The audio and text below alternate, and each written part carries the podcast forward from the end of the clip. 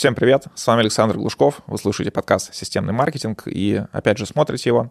А сегодня в гостях у меня Ольга Фатеева. С Ольгой мы уже записывали такой аудиовыпуск и решили еще раз встретиться для того, чтобы обсудить еще одну важную тему, так как у Ольги классный опыт в систематизации бизнеса, в расшитии тех узких моментов, которые часто случаются у собственников.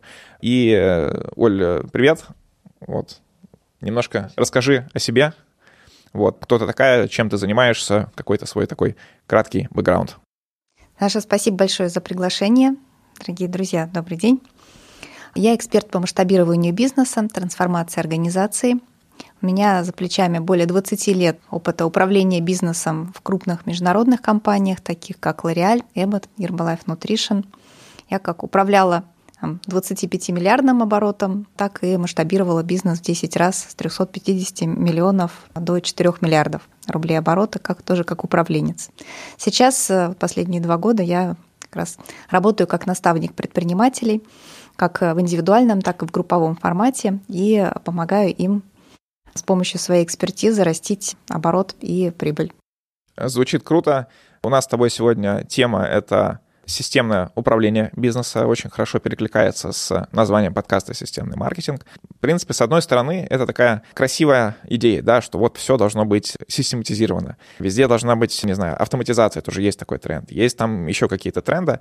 Звучит очень красиво. Если взять из маркетинга, то там есть, например, сквозная аналитика, которая по факту в небольшом количестве компаний есть, а в большинстве компаний это, ну, что-то такое почти, вот мы такие стремимся к идеалам, но никогда не пересекаем вот эту вот ось X. Вот. А расскажи, что такое, по-твоему, системное управление и на каком этапе развития компании оно нужно? Нужно ли, когда ты только вот создал компанию, вроде идет, идут какие-то первые клиенты, вот ты там бегаешь, решаешь проблемы, сам э, и документы доставляешь, и продаешь, и оказываешь услуги. Нужно ли это тогда? Или это все-таки, когда вы уже вышли на какой-то определенный оборот, определенное количество людей, и вот туда, там уже добавляется системное управление? Да, Саш, все верно. Когда запускается только компания, то она работает на так называемом ручном управлении. Там сам побежал, сделал, дал задание, да, там позвал, привлек еще какого-то сотрудника, дал ему тоже задание. Вот, и вот все вот в этом таком живом ручном режиме вот э, происходят первые, первые шаги. Вот. Но дальше систематизация, она, собственно, вот тоже, как ты сказал, на каждом уровне компании это свой уровень систематизации. Да, то есть даже вот чтобы продолжить расти вот с этого ручного уровня вот на следующий какой-то там шаг, то есть даже, например, 5-10 сотрудников, уже первая систематизация нужна, вот, иначе компания дальше не будет расти. Вот, поэтому можно сказать, что это вот вместе с ростом компании требуется вот рост системы, которая ее поддерживает, дает ей опору и фундамент, можно сказать.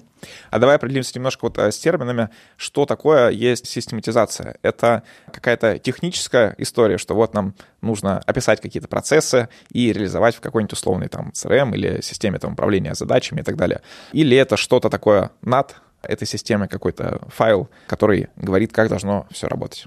В бизнесе существует э, три основных э, блока, да, с которыми, за которые все равно отвечает собственник, так или иначе.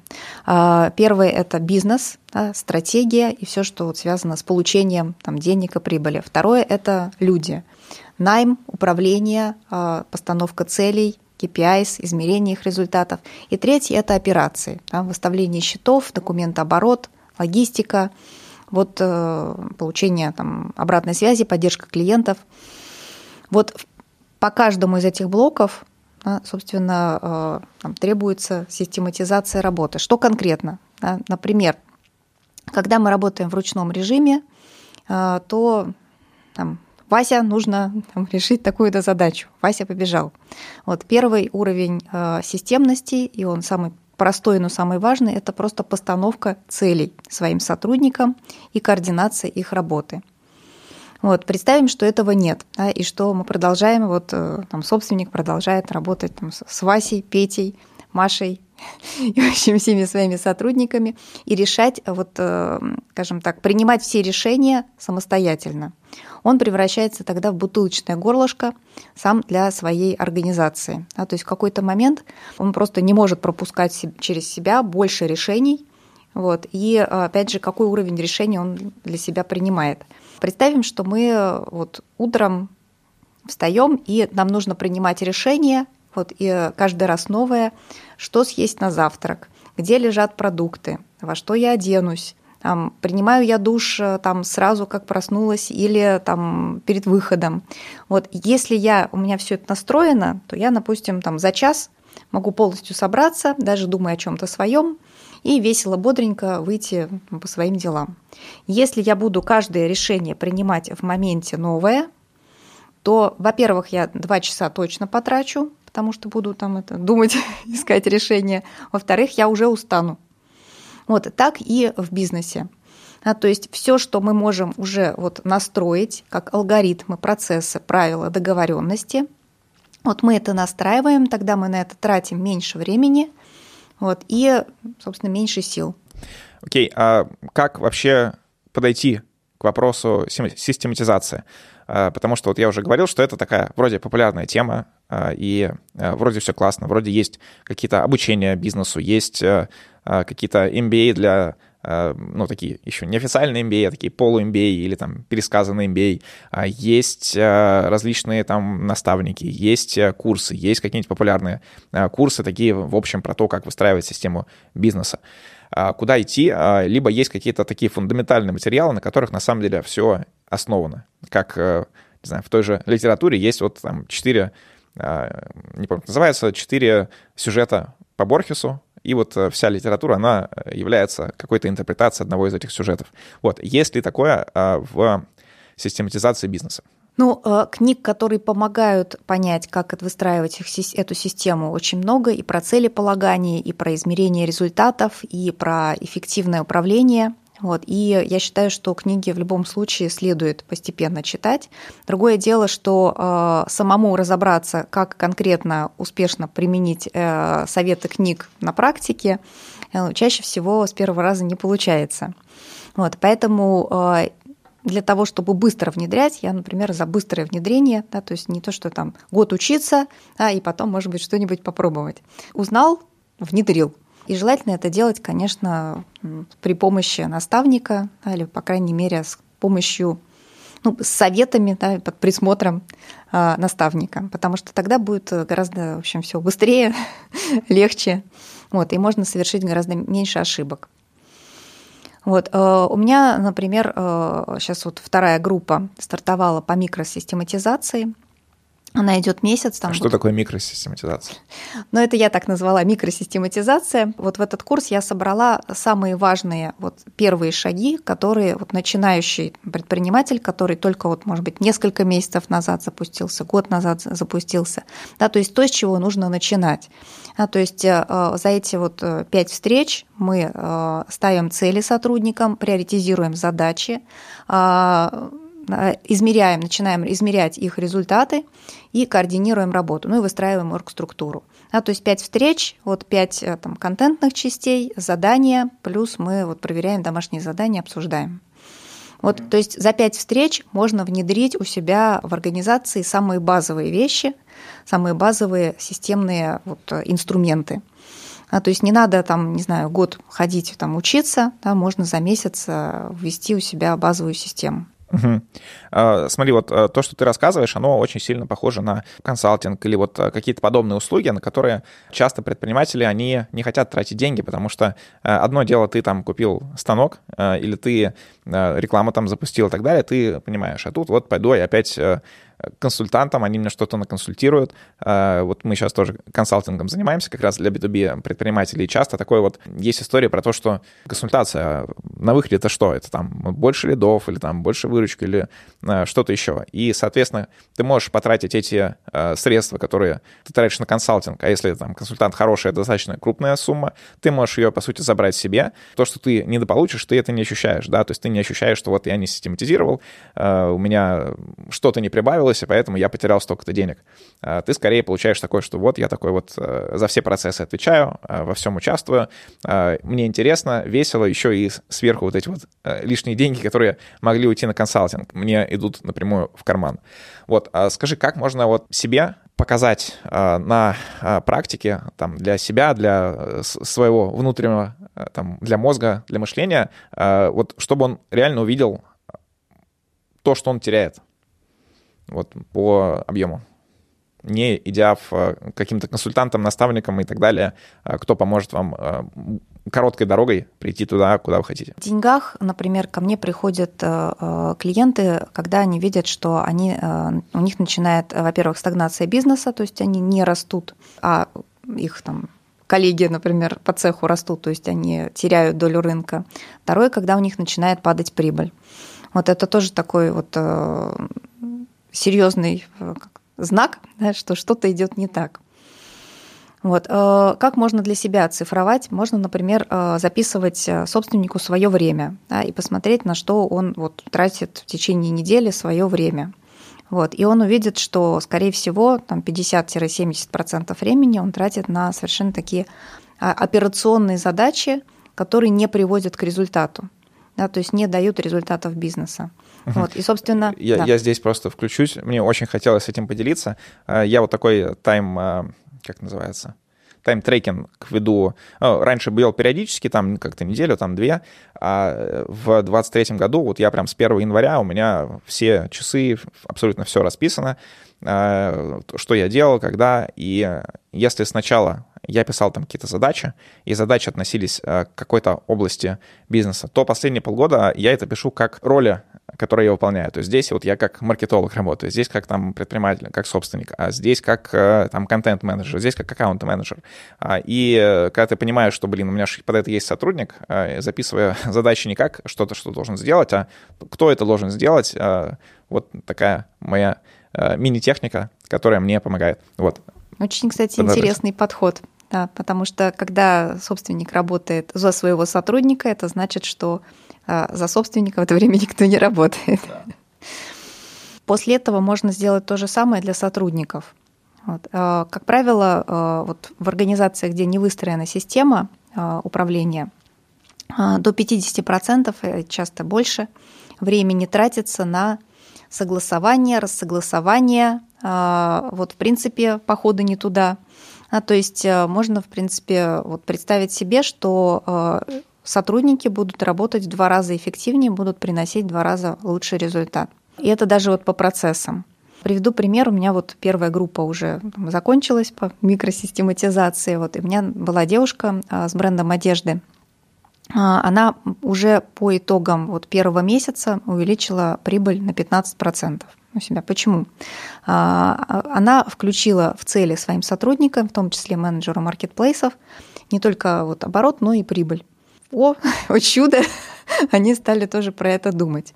Вот. И тут же нашлись решения, как оптимизировать маржинальность уже от текущего портфеля, текущих процессов. Дальше уже через 4 месяца у нее вырос оборот на э, сколько? На 80%. Вот. Э, как это произошло? А она перестала делать те задачи, которые не приносили результатов, и начала фокусироваться на приоритетах. То же самое стали делать ее сотрудники.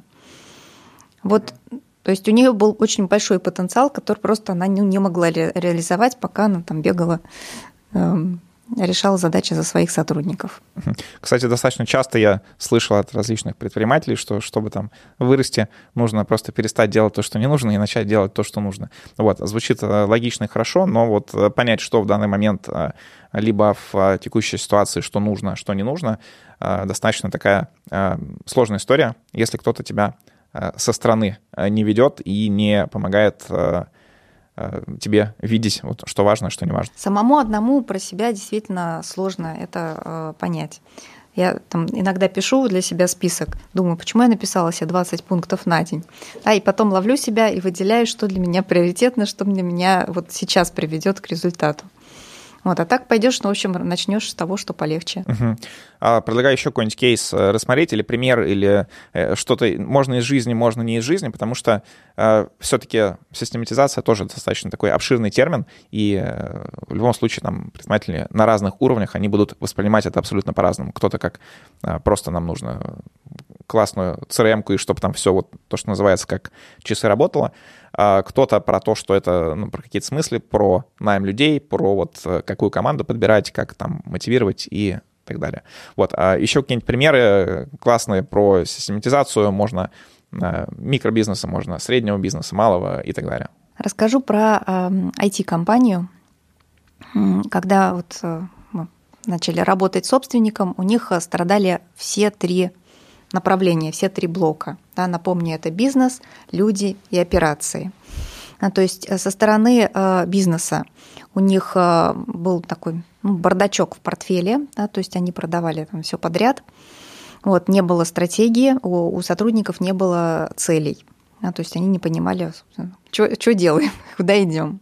Со стороны э, людей у них э, не было, опять же, постановки целей, системы мотивации, вот, не было системы найма. У них, например, на ключевые роли они могли искать людей там больше года. Вот. Э, со стороны операций тоже было все не очень гладко, то есть там отдел закупок закупал медленно, не то и дорого. В результате они проигрывали, например, некоторые тендеры. По бизнесу это все было очень видно, то есть э, бизнес стагнировал два года, и все это время у них еще и падала прибыль. Что делали? Мы, собственно, решали, вот, выстраивали систему на всех трех, э, по всем трем блокам. То есть мы поставили э, цели для организации, выработали стратегию дальнейшего развития, сделали структуру портфеля, поставили цели, задачи сотрудникам, вот, выработали систему найма, да, у, у них э, э, они через два месяца наняли уже всех сотрудников, которые годами искали до этого.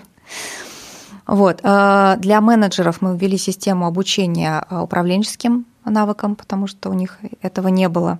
Вот. И мы выстроили также систему процессов для операционных команд. Вот ну, это была средняя компания по размеру, поэтому... А какой примерно оборот, чтобы понятнее было зрителям, хотя бы порядке?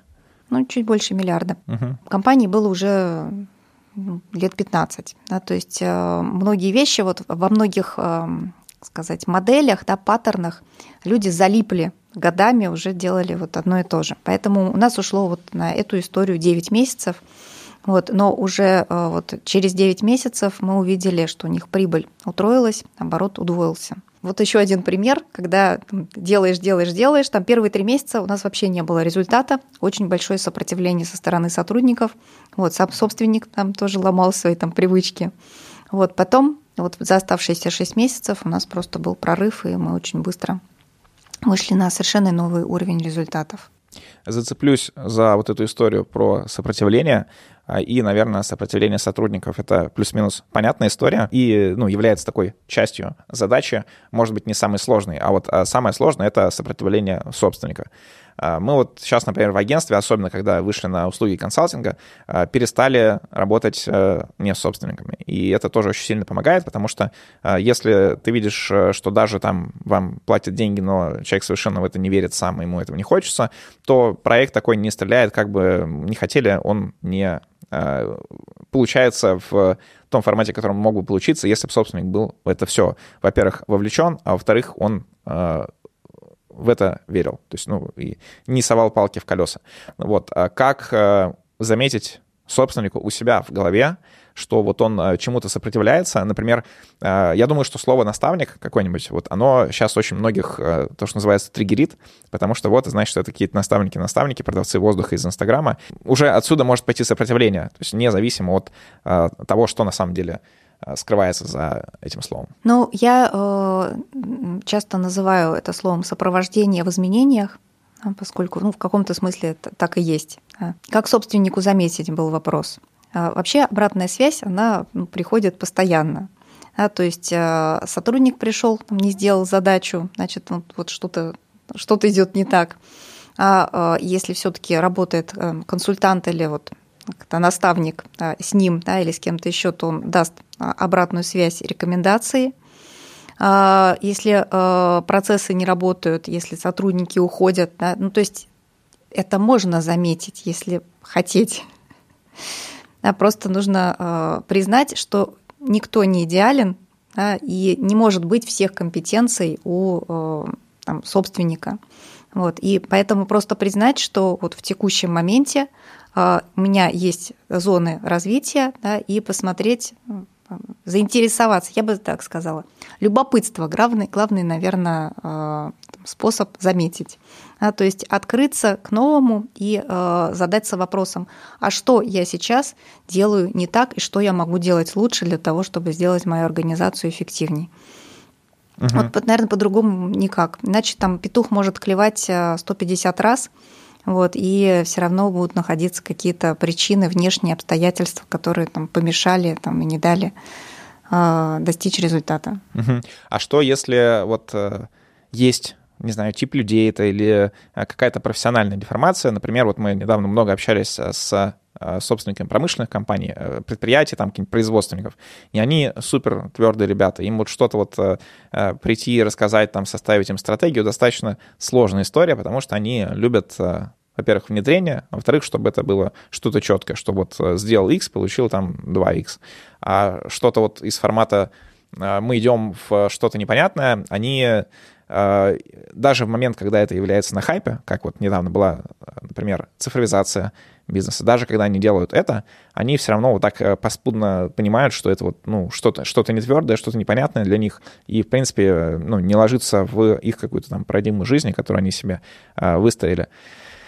Как а, замечать в себе подобное? И есть ли смысл, если ты, например, замечаешь у своего, там, не знаю, партнера, коллеги, э, как называется, собственник партнера э, такие проблемы, то есть ли смысл пытаться ему как-то это доказать, или человек должен дойти до этого самостоятельно? Ну, э, для таких людей в любом случае цифры — это главный аргумент. Вот, и поскольку все цели мы оцифровываем, с клиентами. Да, то есть мы не идем, у нас не ставим цель сделать э, компанию там немножечко лучше, да, или чтобы сотрудники чаще улыбались, хотя это, было бы тоже неплохо. То есть мы ставим цели по бизнесу. А прибыль, оборот, а другие KPI, которые актуальны для конкретной компании. Вот, и э, дальше просто ну, нужно реализовывать план. Да. Самое ужасное, что можно сделать, э, это начать вводить изменения и бросить посередине. Потому что, во-первых, мы тогда теряем усилия, деньги, время, которое мы потратили до этого. Вот, но это не самое плохое. А самое плохое то, что вся организация и сотрудники начинают воспринимать изменения, как сказать, э, цинично. Да? Ну, этот у нас уже тут приходил какой-то чувак, пытался что-то там поменять. В результате мы его выгнали, да, ничего не произошло, все нормально. Вот. И э, дальше, если уже попытаться второй раз там, внедрить изменения, то будет в три раза сложнее это делать. Поэтому, если поставили цель, дальше уже к ней нужно идти по плану, да, нужно, собственно, внедрять и достигать результатов. Э, это на самом деле очень актуальная история, потому что, во-первых, у всех э, консультантов, потому что я, так как когда пошли в консалтинг, я прям стал э, супер изучать рынок, общаться с другими консалтерами, смотреть, какие у них есть проблемы. И одна из таких крупных проблем то, что консультанты разрабатывают какую-то стратегию, все классно, всем хорошо, и потом, например, нет внедрения. Либо там эффект от внедрения, он небольшой. А, кстати, вот один из консультантов, я его каздевил, как бы, чтобы свои а, услуги потом а, подобным людям предлагать. И он рассказывал интересную историю, как он пришел как промышленный консультант на предприятие, там миллиард оборот или что-то такое, предложил какие-то улучшения, в принципе, он сделал, получилось, что теперь выручка миллиард и пять миллионов. И, в принципе, все довольны, как бы, и он свою задачу сделал, и собственнику, что, ну, да, что-то сделали там, ну, хорошо, вот. Но в реальности это прям не дает какого-то вот именно там роста там, кратного или какого-то а, существенно. Вот. Либо вообще не внедряют, а, что огромная проблема. Есть курсы даже для консалтеров, как заставить э, собственника внедрять. Вот. Я видел такие курсы, по-моему, не на русском языке, но э, такая очень актуальная история. Вот. И второе, то, что когда вот я слышу подобный триггер, что да, вот какой-то уже сотрудник приходил, там что-то делал, в маркетинге то же самое, то, что, ну, что-то он там ковырялся, что-то хотел, ну вот, но ничего не получилось, это, ну, для меня всегда триггер, что такому клиенту а, скорее всего, ты не продашь. А, он не готов, не дозрел, и сейчас у него будет прям супер сопротивление. Давай какие-то вот несколько шагов, как дозреть до этого, до понимания, что вот тебе нужна систематизация, и ты вот как э, в себе наверное, нагреть такую необходимость, там не отступать, даже если у тебя там как первые три месяца никакого результата от работы, а деньги ты платишь. Должно э, сформироваться понимание, что тебе вот того, как ты сейчас работаешь, вот уже как бы достаточно, что ты больше так не хочешь. То есть нужно сформировать внутреннюю решимость. Это, знаешь, как вот с походом там, э, там, в спортзал, да, или вот когда начинаешь, вот, собираешься силами, да, начать, например, там, бегать да, или заниматься спортом. Должно вызреть намерение. Вот если вот я только вот подумал, а, вот неплохо бы, или не хреново было бы, да, застиматизировать, да, и вот все будет хорошо. Вот э, этого тогда здесь намерения, когда такого зрелого нет, то тогда большой риск, что вот я попробую там 5 минут, вот, и брошу, и пойду дальше. Вот, э, для себя нужно сформировать, зачем это тебе. Вот э, что я хочу создать, я хочу, например, ну, не знаю, удвоить свой бизнес для того, чтобы помочь большему количеству клиентов. А, или я хочу удвоить свой бизнес, потому что и прибыль, например, утроить, потому что я хочу построить себе там новый большой дом для семьи. А, то здесь могут быть разные мотивации, как э, там, общественные, личные и все вместе. Вот это вот намерение, оно должно вот вызреть, да, то есть должна быть решимость. Вот э, тогда, собственно, я уже пойду, например, бегать и не брошу, да, или вот я начну заниматься спортом, и дальше я буду там уже несколько лет подряд заниматься спортом, набирать форму. Вот, э, вот я бы так сказала. Окей, а еще один вопрос тебе такой интересный из твоего опыта. Ты говорил, что работала а, в крупных компаниях, а, и с одной стороны, скорее всего, крупные компании стали, потому что они систематизировали что-нибудь, э, и за счет этого получилось вырасти. А с другой стороны, наверное, это бесконечный процесс, и внутри у таких компаний должны быть, не знаю, отделы, люди, э, какие-то руководители, которые постоянно этот процесс улучшают, добавляют, изменяют и так далее. Вот. Так как для небольших компаний у них всегда есть такая референсная модель, какая-нибудь крупная компания на рынке э, из текущих, в настоящее время существующих или существовавших раньше, э, и они э, смотрят на то, как устроено у них, и пытаются какие-нибудь маленькие элементы у себя применять. То есть такой зачаточный отдел систематизации бизнеса, например. Вот, расскажи, как это устроено в крупных компаниях, по крайней мере, в тех, где ты работала. Я так скажу, вот за именно улучшение совершенствования операций да, всегда вот э, есть человек, который э, в больших компаниях, который вот э, очень хорошо отвечает. То есть это бывает финансовый директор, это бывает какой-то вот бэк-офисный там VP.